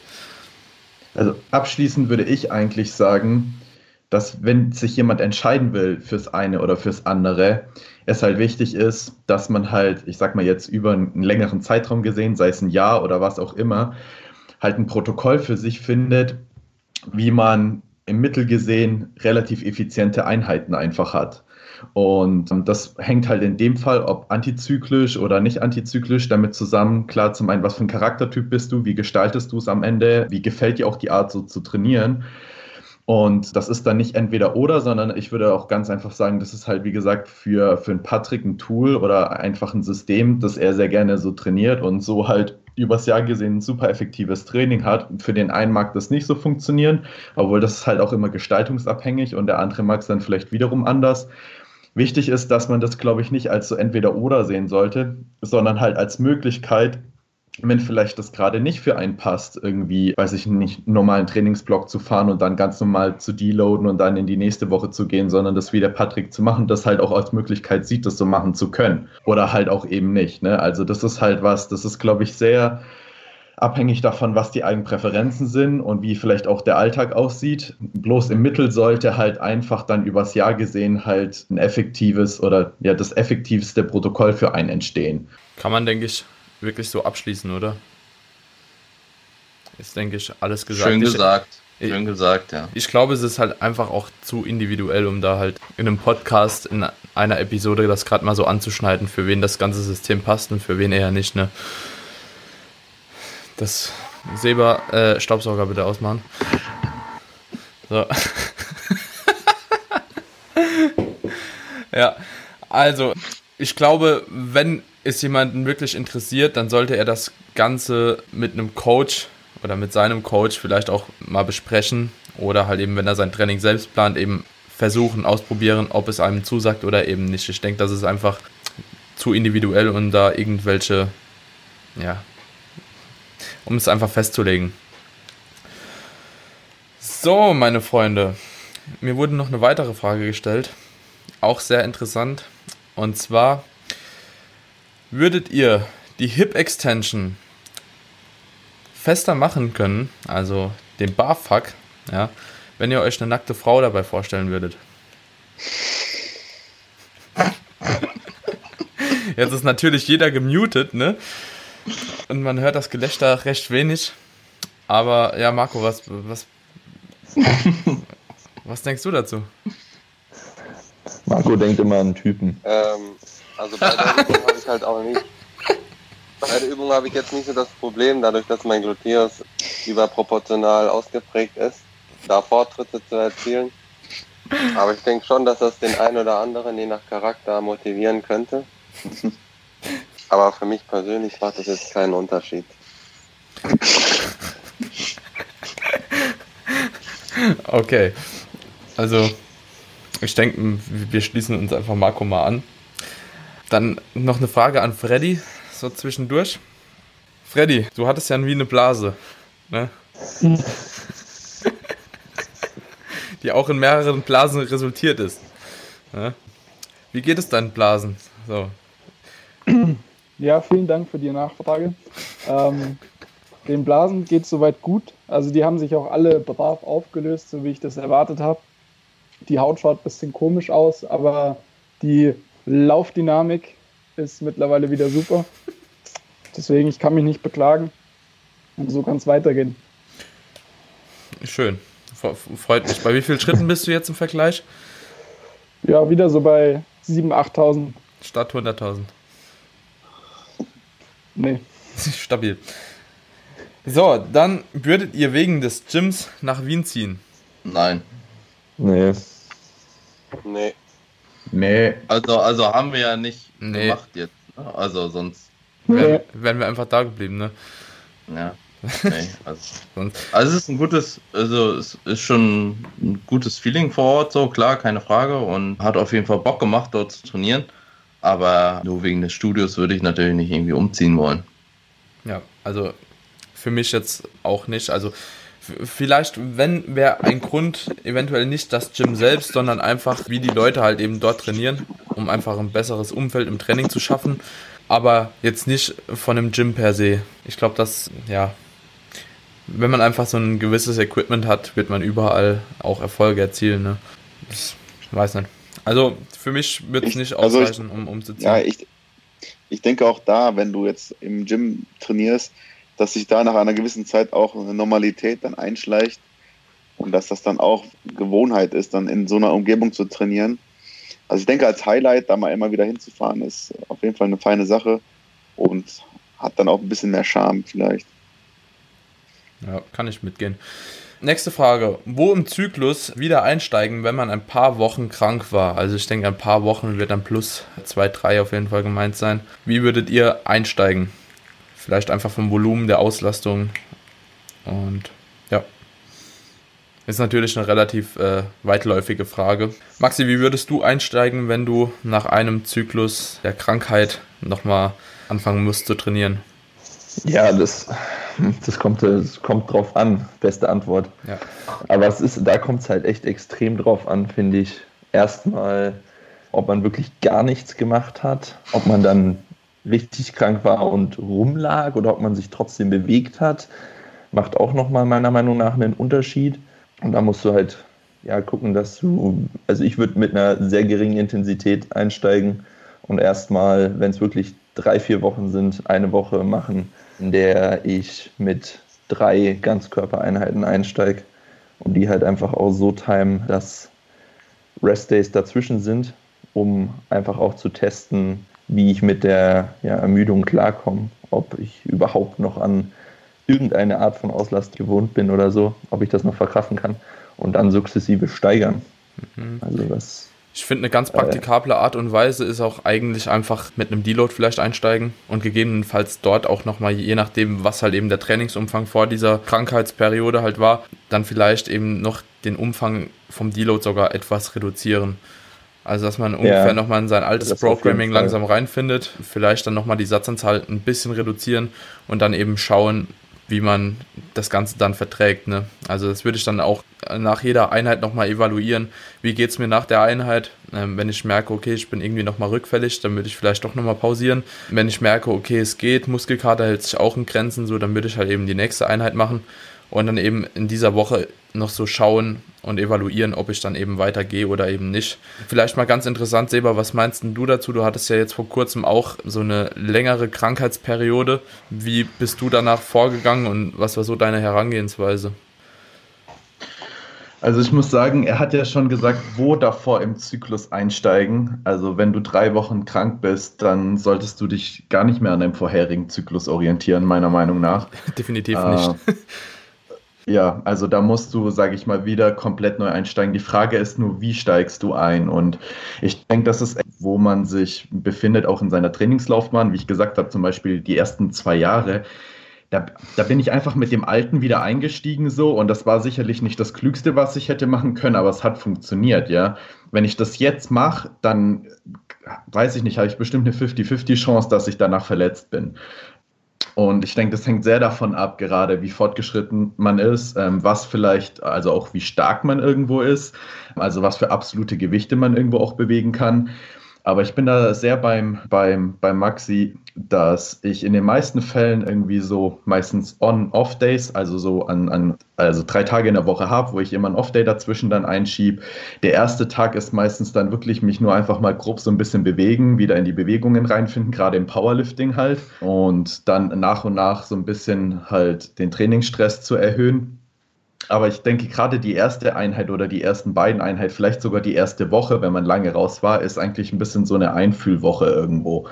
Also, dass man irgendwo auch schaut, ja, nach der ersten Einheit, wie verkatert ist man, wenn man es wirklich leicht angegangen ist, wie fühlt man sich zwei Tage später, und dann kann man, dann, denke ich, ganz gut darauf schließen, wie man dann vielleicht auch die nächste Woche weitermachen sollte. Ich denke, da sollte man nicht irgendwie so, ein, so einen vorherigen Approach halt fahren, weil wenn du wirklich merkst, dass du irgendwie komplett kaputt bist oder du hast eine Einheit mal gehoben, wachst am nächsten Tag auf und merkst, dass wirklich deine Erektoren und alles so sore sind, ähm, dass wenn du jetzt noch schwer draufbeugst, halt echt die Gefahr hast, dass irgendwas passiert da muss man vielleicht nochmal zwei Tage länger aufmachen und den, die nächste Einheit wieder einen kleinen Tick leichter gestalten. Also ich denke, das ist so ein bisschen sehr was, wo dieser typische Ansatz, hör auf deinen Körper, eine relativ relevante Thematik am Ende hat. Ja, ich denke auch, dass man da wirklich extrem autoregulativ vorgehen sollte auch und auch wirklich auf den Körper hören sollte, wie du gerade schon gesagt hast. Weil wenn du dann, nur weil du Bock auf Training hast, weil du jetzt vier Wochen nicht warst, und Bock hast, wieder richtig Gewichte zu bewegen, dich dann im schlimmsten Falle verletzt, dann ist das natürlich auch überhaupt nicht zielführend. Also man sollte da auch versuchen, so ja, objektiv wie möglich an die Sache ranzugehen und auch auf so Kleinigkeiten zu achten, wie zum Beispiel, wenn ich jetzt drei Wochen, was ewig nicht passiert ist, aber zwei Wochen nicht trainiere oder so, und dann mache ich RDLs und ich mache RDLs mit 60 Kilo, dann wache ich am nächsten Tag trotzdem auf und meine Hams sind die kann ich dann abschneiden, weil sie nicht mehr funktionieren. Also ich würde dann auch darauf aufpassen, wenn ich so weiß, äh, ich habe Erfahrung gesammelt mit ein paar Übungen, die mich komplett lahmlegen, wenn ich sie lang nicht gemacht habe, mhm. dann würde ich auf die auch erstmal verzichten. Weil zum Beispiel, wie gesagt, wenn ich dann RDLs mache, dann kann ich erstmal drei Tage nicht gescheit laufen, einfach weil die Übung bei mir so reinhaut. Und das würde ich auch nochmal ein bisschen da mit einbeziehen. Ich muss auch sagen, dass ich wahrscheinlich ein bisschen zwischen Powerlifter und Bodybuilder differenzieren würde. Weil was ich gemerkt habe nach so zwei oder drei Wochen off, ich meine, da, da sind wir uns ja sicherlich einig, bist du ja auch an den ganzen Trainingsstress desensibilisiert. Das ist ja auch in dem Moment dein Nachteil, sage ich mal, kann aber auch zum Vorteil werden. Zum Beispiel bei meinem oder bei meinen Powerliftern ist es eher so, dass ich auch gemerkt habe, dass du relativ wenig Trainingsstress brauchst, um zum alten Niveau wieder hinzukommen. Ich habe dann meistens in oder in den meisten Fällen dann ein oder zwei etwas intensivere Sätze und dann je nachdem, wie es halt den Leuten geht, also hängt davon ab, wie intensiv die dann sind oder wie viel Trainingsvolumen da noch hinterherkommt. Bei meinen Bodybuildern ist es eher so, dass ich gucken muss, dass die Leute wieder ein bisschen Arbeitskapazität aufbauen. Und das fängt dann meistens so an, dass ich so die erste Woche oder die ersten zwei Wochen von Intensität ein bisschen geringer bleibe, aber ich durchaus halt versuche, so ein bisschen die Leute vielleicht auch wieder an etwas höheres Volumen ranzuführen, also nichts Extremes. Also wir sprechen ja von, du hast gar nichts gemacht, so du machst wieder etwas, aber dass sie einfach in der Lage sind, halt auch wieder Einheiten zu machen, wo die mehr machen als irgendwie zwei oder drei schwere Arbeitssätze und dann direkt nach Hause gehen können. Ja, das ist ja genau das, was ich eigentlich auch meinte. Ja. Ja. ja ich, ich, ich meinte halt nur, dass halt da so ein bisschen die, die, ähm, der Fokus, denke ich, so ein bisschen auseinandergeht bei mir zwischen ja. den beiden Athletengruppen. Ja. Macht, macht aber auch Sinn. Ja. ja. Freddy, du hast dir eben Notizen gemacht, glaube ich. Was wolltest du noch ansprechen? Ja, ich glaube, dass die wichtigsten Punkte soweit schon genannt wurden. Ich glaube, man kann sich so als grobe Faustregel merken, dass je länger ich ausgesetzt habe, desto länger werde ich auch brauchen, um wieder zu meinem alten Trainingsprotokoll zurückzukommen. Und ich würde auch vor allem diese ersten Trainingseinheiten auch erstmal unabhängig davon, ob, ob ich Kraft-3-Kämpfer bin oder Bodybuilder, nicht unbedingt in, in dem Sinne sehen, dass ich einen gewissen Stimulus setze, sondern dass ich mich mehr wieder an, an sich gewöhne und Bewegungsmuster, die ich sonst auch in meinem Protokoll habe, wieder mit so einer geringen Last ausführe, dass ich mir überhaupt gar keine Gedanken über Intensität an sich machen muss, sondern einfach wieder in diesen Groove zurückkomme, überhaupt Trainingseinheit zu bewältigen und die Bewegungsmuster wieder ja, durchzuführen und den Skill eben wieder zu entwickeln, was als Bodybuilder und als Powerlifter eben Sinn macht oder wovon ich profitiere. Und da sehe ich dann auch irgendwo so diesen Fort oder diesen potenziellen Vorteil, wenn man eine gewisse Zeit ausgesetzt hat, dass ich einfach wieder von, von Null sozusagen anfangen kann und gewisse Dinge priorisieren kann, wie meine Bewegungsausführung, die ich vielleicht schleifen ähm, lassen habe davor. Ja. Okay, ich denke, da haben wir eigentlich auch alles nochmal ganz gut zusammengefasst und ich denke, da sich auch jeder eine gewisse Orientierung dadurch verschaffen konnte. Jetzt vielleicht noch eine andere Thematik, die mir dazu halt gerade noch einfällt, beziehungsweise die eigentlich immer in Verbindung gesehen werden sollte. Und zwar, ähm, wie geht ihr vor, um überhaupt vielleicht gar nicht krank zu werden? Also was sind so eure Methoden? Beziehungsweise wir fangen mal ganz grob an. Also erstmal, was sind Faktoren, die vielleicht stimmen sollten, damit man überhaupt gar nicht erst krank wird? Also alles drumherum. Dann vielleicht als zweiter Punkt, wie die Ernährung aussehen sollte. Als dritter Punkt eben vielleicht auch noch, was viele interessiert, die Supplementierung, was sie in dem Moment noch machen könnte. Also so overall würde ich sagen, dass halt eben große Faktoren eben ein gewisses Maß an Stressmanagement mit sich bringt, dann Schlaf, Ernährung, gute Trainingsplanung. Habe ich noch irgendwas vergessen, was grundlegend so ein Pfeiler ist? Hat jemand noch irgendwas? Ich glaube, du hast eigentlich alles gesagt. Also für mich, wenn ich mal anfangen darf, ist das Allerwichtigste Schlaf und Ernährung. Also wenn ich merke, dass ich, warum auch immer, nicht ausreichend Schlaf reinbekomme, dann merke ich auch schon, wie mir alles schwerer fällt, wie ich, wie ich mit stressigen Situationen, wie ich die weniger verkrafte, wie ich das Training weniger verkrafte. Und dann denke ich, dass ich auch anfälliger bin für irgendwelche Infekte.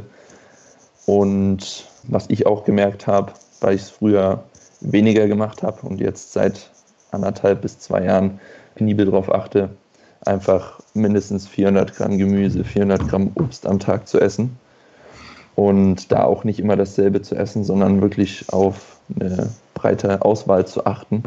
Und seitdem ich das wirklich jeden Tag so mache, wie ich mein Eiweiß esse, denke ich, ja, bin ich viel weniger krank also sei es jetzt nur so ein leichtes Halskratzen, das zählt für mich auch schon als, ja nicht Krankheit, aber dass mein Körper mit irgendwas kämpft und das hatte ich auch schon lange nicht mehr. Jetzt muss ich mal ganz kurz einhaken, weil ich diesbezüglich auch noch eine Frage bekommen habe. Können wir ganz kurz und schnell beantworten und zwar jeder von uns einmal wurde gefragt, haltet ihr euch tatsächlich an den Schlaf und habt ihr einen geregelten Schlaf eigentlich, ja?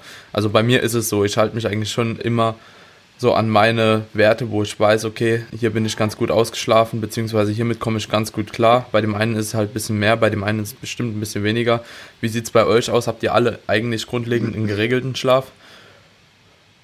Ja, dazu am besten die zwei Folgen vom Daniel und mir ja, da, ja, das kam daher, wurde auf diese Schlaf-Podcast-Folgen gefragt, wie es hier in der Wien-Runde aussieht, ob jeder von den Jungs halt auch einen einigermaßen geregelten Schlaf hat oder ob das einfach nur so, ja, unpraktisch halt eben ist, was wir da gesagt haben. Ne? So, wie sieht es bei ja. euch aus? Ja, also, wenn ich mal anfangen darf, ich versuche es, Ne? Je nachdem, wie viel ich zu erledigen habe, klappt es manchmal besser, manchmal schlechter. Und je nachdem, ob ich unterwegs bin oder sonst was, ne, kann es sicherlich nicht jeden Tag gewährleisten. Also das kriege ich auf jeden Fall nicht hin. Ich habe seit zig Jahren quasi mehr oder weniger festes Muster, dass ich sage, okay, wenn ich wenig Zeit habe, dann plane ich mir ungefähr sechseinhalb Stunden Zeit ein, ab dem Zeitpunkt, ab dem ich mich ins Bett lege. Und ansonsten sind es, wenn ich mehr Zeit habe, acht Stunden. Ja, und aber ja, haben, wir, haben wir ja bei dir auch gesehen, du hast ja auch öfter mal einen Screenshot in deiner Story gepostet.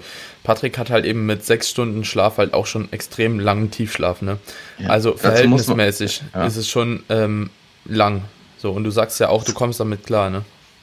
Ja, das ist halt sehr, sehr unterschiedlich auch, wie viel einen momentan beschäftigt, etc. Beziehungsweise dann halt auch wieder der Trainingsstress. Zum Beispiel in den letzten Tagen war es jetzt bei mir ein bisschen schlechter, zum Beispiel vom Tiefschlaf.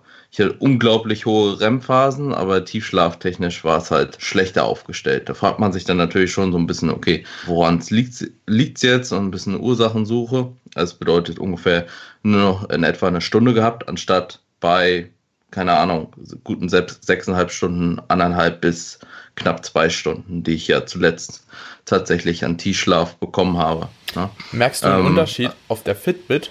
Sorry, wenn ich gerade unterbreche, aber merkst du einen ja, Unterschied, wenn auf deiner Fitbit äh, mehr REM-Phase ist statt Tiefschlaf, dass du dich auch anders fühlst? Oder ist es eigentlich nur, dass du siehst, okay, auf der Uhr stimmt es nicht? Das Ding ist natürlich, also ich muss sagen, ich war jetzt schon in letzter Zeit ein bisschen erschöpfter, aber ich bin halt auch gerade gnadenlos am Durchknüppeln vom Rücken und von der äh, Bizepsmuskulatur. Ne? Und gerade da ist ja so ein bisschen das höchste Volumen angesiedelt. Ich beobachte das jetzt auf jeden Fall im Zeitverlauf und schaue, wie, wie ich halt auf die einzelnen Phasen reagiere. Ich nehme es jetzt halt nicht zu voll, wenn ich mal ein bis zwei Tage schlechter schlafe. Das Thema hatten Silber und ich letztens. Ja, also wie gesagt, Grundsätzlich versuche ich darauf zu achten. Es funktioniert nicht immer. Wenn es mal längere Zeit nicht funktioniert, dann schaue ich schon so ein bisschen, dass ich das wieder in geregelten Rahmen bekomme. Und wie sieht es bei den anderen aus? Ihr auch alle, alle in geregelten Schlaf, oder? Ja, die Einschlafphase ist bei mir meistens halt so zwischen 10 und 12 Uhr. Und dann probiere ich schon, den Wecker dann auch auf acht Stunden später zu stellen auch wenn es manchmal dann nur siebeneinhalb Stunden oder sieben Stunden Schlaf werden, aber warum auch immer, weil, weil ich noch im Bett ein Buch lese oder sonst was. Aber ich probiere dann schon, meine mindestens die sieben Stunden irgendwo so als Marke da anzunehmen. Wenn ich meine Phase habe, wo ich dann echt nachts nicht gut penne, unter sieben Stunden, sechs Stunden oder sonst was, dann äh, füge ich immer so ein Powernap ein mittags bei uns. Äh, lege ich mich mal kurz hin auf der Arbeit, jetzt nicht auf dem Boden, aber irgendwo halt auf meinem Stuhl und, und hau mich da noch mal eine halbe Stunde hin und dann penne ich auch relativ schnell dort ein und bin dann auch ziemlich fit danach. Also so die Kombination sechseinhalb Stunden Schlaf plus halbe Stunde Powernap ist fast schon gleichzusetzen wie acht Stunden Hauptschlaf. Bei so als Tipp, dass man das so wieder irgendwie nachholen kann, diesen, diesen schlechten Schlaf. Und du hast den Schlaf-Podcast nicht mal gehört, ne? Nee. Ja, der Wahnsinn. Der, der Boy ist informiert. Das ist genau das eigentlich, wie man es machen soll, wenn man wenig Schlaf hat, äh, die Nacht. Mhm. Also. So, und da gibt es natürlich ja, auch so Ausnahmen, ne? Wie, ja. wie in Seba, der halt eben zwölf Stunden schläft pro Nacht. Ne? so. Und dann immer noch nicht fit ist. Ja gut, ja. bei den Gewichten, ey, dann braucht ich auch zwölf Stunden Schlaf. Also, bei mir ist es so, dass ich eigentlich probiere, also ich kann nicht immer dieselben Einschlafzeiten einhalten. Also es ist meist so, dass ich irgendwo zwischen 11 und 1 schlafen gehe, würde ich sagen. Aber ich probiere immer so zwischen 9 bis 10 Stunden zu kriegen. Und also es ist natürlich auch vom Trainingsstress abhängig, aber zumindest dann halt über 8 zu sein. Also so 8 ist irgendwo die Grenze, wo ich auch merke, dass ich drunter schon Einschränkungen habe in meiner Funktionstüchtigkeit. Aber die Sache ist, dass ich halt auch über die letzten Jahre gelernt habe, dass es Phasen gibt, sei es im Training oder ja, im Training in Kombination mit Alltag, wo bei mir einfach dann Schlafqualität oder Quantität auch leidet. Also wenn ich zum Beispiel mal richtig Holz im Training, dann kann es auch mal sein, dass der Schlaf halt die letzten paar Tage oder die letzte Woche oder die letzten anderthalb Wochen sogar richtig problematisch ist. Aber das ist dann zum Beispiel in dem Moment auch für mich kein Grund zu sagen, ich breche das Ganze jetzt ab. Das ist manchmal vielleicht auch in gewisser Weise notwendiges Übel und man sollte es nicht so weit treiben, dass du irgendwo die ganze Nacht das Gefühl hast, du liegst wach da, was ich auch schon hatte. Also dann irgendwie im Bett gelegen und du hörst alles um dich herum. Also ich weiß nicht, ob man dann überhaupt noch Tiefschlafphase hat. Ähm, aber es ist definitiv was, wo ich probiere, das Ganze ähm, halt immer so zu maximieren, ähm, wie halt für den, für die, für den, für den gegebenen Umstand halt möglich. Ne? Okay. Gut, ich denke, dann können wir nochmal so auf die grundlegende Thematik nochmal zurückkommen. Ich würde gerne noch was, ja, kurz ja, was einwerfen ja. zum Thema Schlaf. Und zwar habe ich letztens noch irgendwo einen Podcast gehört oder irgendwo was gelesen, dass wenn du vor zwölf schlafen gehst und dann die acht Stunden reinkriegst, also nehmen wir mal an von zehn bis sechs, dass dieser Schlaf irgendwo ja, physiologisch erholsamer sein soll als ein Schlaf von 12 bis 8. Habt ihr da mal so eine Erfahrung gemacht? Persönlich, ja, oder? Maxi, komm, hau raus. Das ist aber auch widerlegt worden. Also, okay. das kommt. Also, die Studie, die ich mir dazu angeschaut habe, die hat das belegt, weil die Probanden alle von ihrer zirkadianen Rhythmik so getimt waren, dass sie einfach immer vor zwölf schlafen gehen. Und da der meiste Tiefschlaf in den ersten beiden Schlafzyklen zustande kommt, und das ist eigentlich fast immer so, ist dann logischerweise der erholsamste Schlaf vor 12 Uhr. Wenn du allerdings deine zirkadiane Rhythmik so geplant hast oder so eingestellt hast, dass du immer um 12 schlafen gehst, dann wird der erholsamste Schlaf für dich von 12 bis 3 sein. So, das kommt wirklich auf deine innere Uhr an. Und dann die, die grundlegende Aussage, die man aus den Untersuchungen mitnehmen kann, ist, dass die erste Zeit des Schlafs die erholsamste ist. Und die sollte dann sein, wenn es auch wirklich draußen Nacht ist und dunkel ist. Also wenn du jetzt, sagen wir mal, Nachtschichtarbeiter bist und du gehst um 3 Uhr nachmittags schlafen oder was weiß ich wann, dann ist das nicht mehr gegeben, dass die ersten beiden Zyklen am erholsamsten sind, weil einfach die äußeren Umstände nicht stimmen. Von daher kann man eigentlich schon sagen, dass die nachts am erholsamsten sind, aber das muss nicht vor zwölf sein, weil der Körper weiß nicht, wann zwölf ist. Gut, Schlaf damit abgeschlossen. Haben wir ein, auch zwei super Podcasts dazu gemacht. Ja, Seba, komm. Letzte ich würde noch eine Sache dazu einwerfen und zwar ich befasse mich ja gerade ganz viel mit der Thematik mit Genpolymorphismen und du kannst zum Beispiel hast also das ist schon recht gut erforscht, dass du Polymorphismen in deinem Clock-Gene haben kannst, was ja auch so ein bisschen zur, gerade für die, sag schon, dafür verantwortlich ist, ob du vielleicht jemand bist, der irgendwie später aufsteht oder früh aufstehen möchte. Also dein zirkadianer Rhythmus kann davon so ein bisschen beeinflusst werden. Und da kann man durchaus zum Beispiel auch sehen, dass es Leute gibt, die halt von Grund auf, sag mal, gentechnisch eine Präferenz für früher oder später haben. Und ich glaube, die meisten Leute wissen es auch so ein bisschen von sich. Also ich denke, das sind sicherlich mal zwei Faktoren. Das ist zum einen sicherlich auch erlernt. Also wenn du das schon immer so irgendwie machst und halt auch irgendwie seit Jahren immer spät ins Bett gehst, das ist sicherlich auch ein erlernter Faktor. Aber da gibt es definitiv auch eine genetische Komponente bei, die man zum Teil sogar analysieren könnte, wenn man es wollen würde. Okay. Ja. ja. Ja, nur, nur, nur ja, zum Interesse, ja, dass ja, da manche ne, Leute, also man muss einfach klar. bewusst sein, dass man sich da auch nicht schlecht fühlen muss, wenn du jemand bist, der vielleicht wirklich eine ganz harte Präferenz für irgendwas hat, dann kann das durchaus auch sein, dass du halt entsprechende Genpolymorphismen hast, die dich, sag ich mal, in diese Situation bringen. Und dann ist das weder besonders schlecht noch jetzt besonders gut, sondern dann ist das einfach deine individuelle Ausstattung, ne? Ja, das bestätigt eigentlich auch einfach nur wieder, dass jetzt nicht zwingend vor zwölf der beste Schlaf sein muss. Das Exakt, kann halt bei, ja. ja, das ist halt einfach, äh, das ist auch für die Zuhörer, wenn ihr nochmal in den Schlafpodcast reinhören wollt oder den schon angehört habt, das, was der Seba gerade erklärt hat, hängt auch stark mit dem Chronotyp zusammen. Genau. Ja. Das wird von dem Clock Gene gesteuert. Ja. Genau, so. Ich glaube, jetzt können wir das abschließen, weil sonst haben wir Schlafpart Nummer drei. Ja, gehen wir vielleicht, also Ernährung haben wir auch, denke ich, alle einen relativen Richtwert, oder? Also mit den 400 Gramm Obst, 400 Gramm Gemüse fährt man eigentlich schon relativ gut.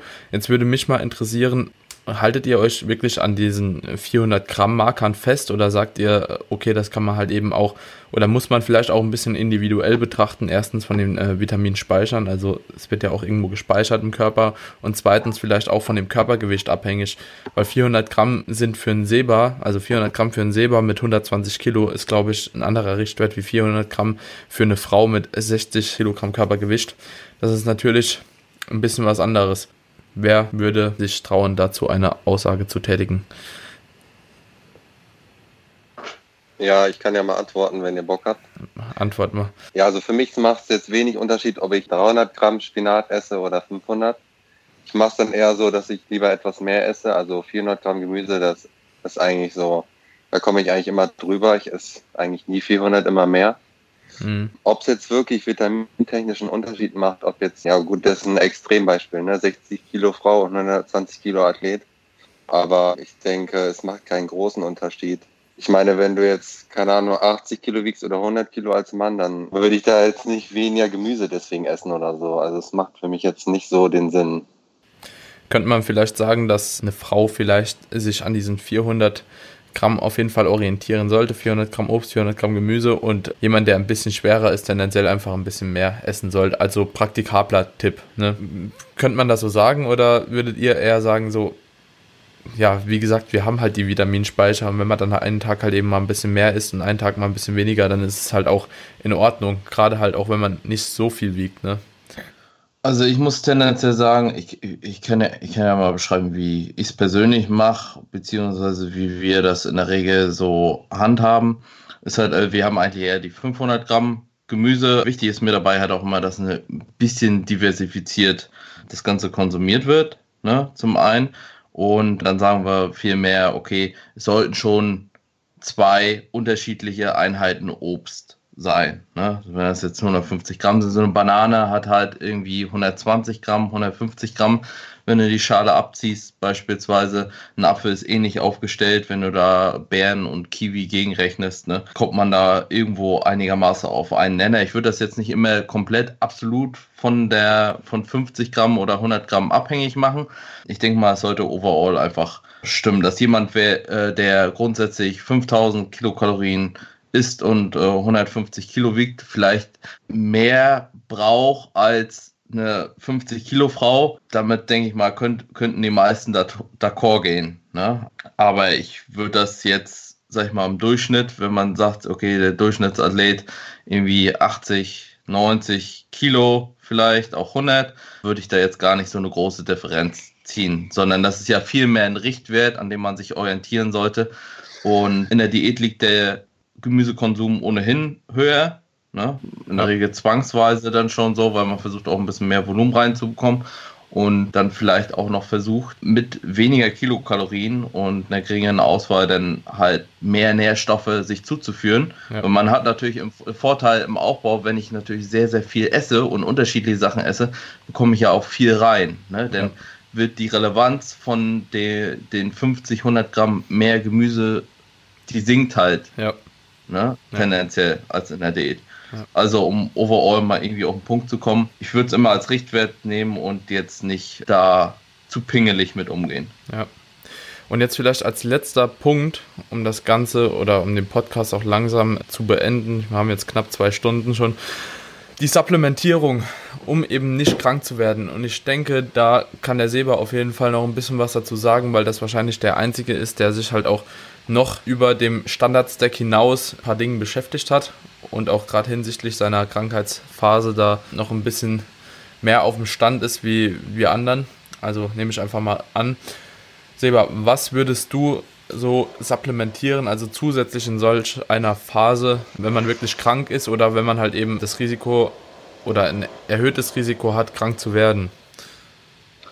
Also ich denke, grundlegend auch so von der Evidenz am besten sind, dass grundlegende Vitamin C-Spiegel schon gedeckt sein sollten, was natürlich mit Obst und Gemüse in den meisten Fällen der Fall ist. Also es gibt auch ein bisschen Evidenz, dass du höhere, also dass eine zusätzliche Supplementierung Sinn machen kann. Aber ich denke, das ist auf jeden Fall wichtig, dass die Leute halt nicht irgendwo einen Vitamin C-Mangel haben, was aber schon selten ist. Also da muss man sich schon schlecht ernähren. Ich denke, Zink als Mineralstoff spielt definitiv eine große Rolle und jetzt von den Vitaminen und Mineralstoffen abgesehen hat eine richtig hohe wissenschaftliche Evidenz Knoblauch, obwohl man sagen muss, dass man gerade für Knoblauch, da müsste man schon im Bereich, denke ich, von drei, vier großen Zehen am Tag irgendwo, also die konsumieren. Und das wollen viele Leute wahrscheinlich ihren Mitmenschen nicht antun, weswegen dann ein Knoblauchextrakt, insbesondere fermentiertes Knoblauchextrakt, also schwarzer Knoblauch da, denke ich, anzuraten ist, weil der geruchsfrei sein soll was meiner irgendwie, glaube ich, gerade nicht ist, obwohl es draufsteht. Aber das kann nicht sein, so wie ich gerade immer am Stinken bin. Also ja, da müsst ihr dann vielleicht selber Erfahrung mit dem richtigen Produkt machen. Ein Kollege, der auch Medizin studiert und auch ich habe da auch schon so ein bisschen wissenschaftlich was dazu gelesen, was, sage ich mal, jetzt ja, wissenschaftlich von der Evidenz schon deutlich schlechter ist wie die anderen genannten Optionen. Aber sicherlich mal man probieren kann, ist Echinacea. Da gibt es auch sogar medizinische Produkte. Also das kriegt ihr auch zum Beispiel als Lutschtablette in der Apotheke. Und dann gibt es noch Sachen, mit denen man spielen könnte, wären beispielsweise Spirulina und äh, also das schreibt man Guduchi oder Guduchi. Der offizielle Name ist, ich kann das gerade mal nachgucken, ist ja Tinospora cordifolia. Also da können, da können sich die Leute mal gern einlesen, obwohl man, wenn man sich das Ganze am Ende mal ein, anschaut, immer wieder auf das Resultat kommen wird, dass die meisten Dinge davon nur präventiv helfen. Also wenn ihr dann mal wirklich krank seid, dann ja, muss man in den meisten Fällen da durch. Aber zum Beispiel Echinacea hat auch ganz interessanten Research, dass es helfen soll mit dieser immunsuppressiven Wirkung nach dem Workout, dass der Körper da besser mit zurechtkommt. Und ich denke, das ist gerade für Krafttrainingsathleten relativ relevant.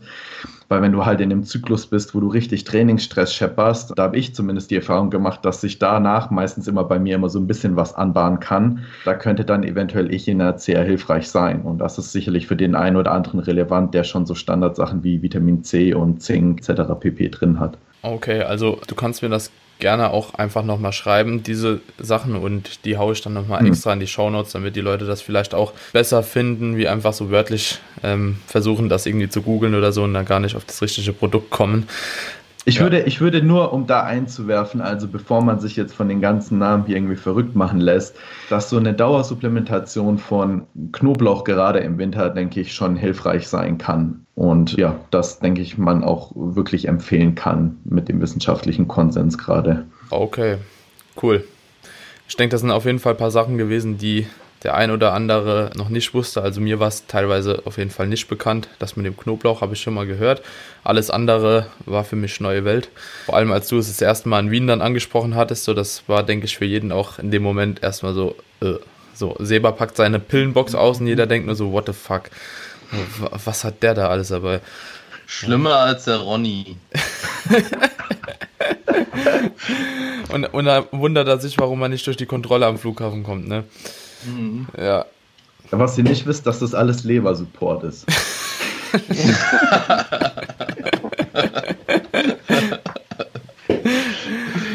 Geil.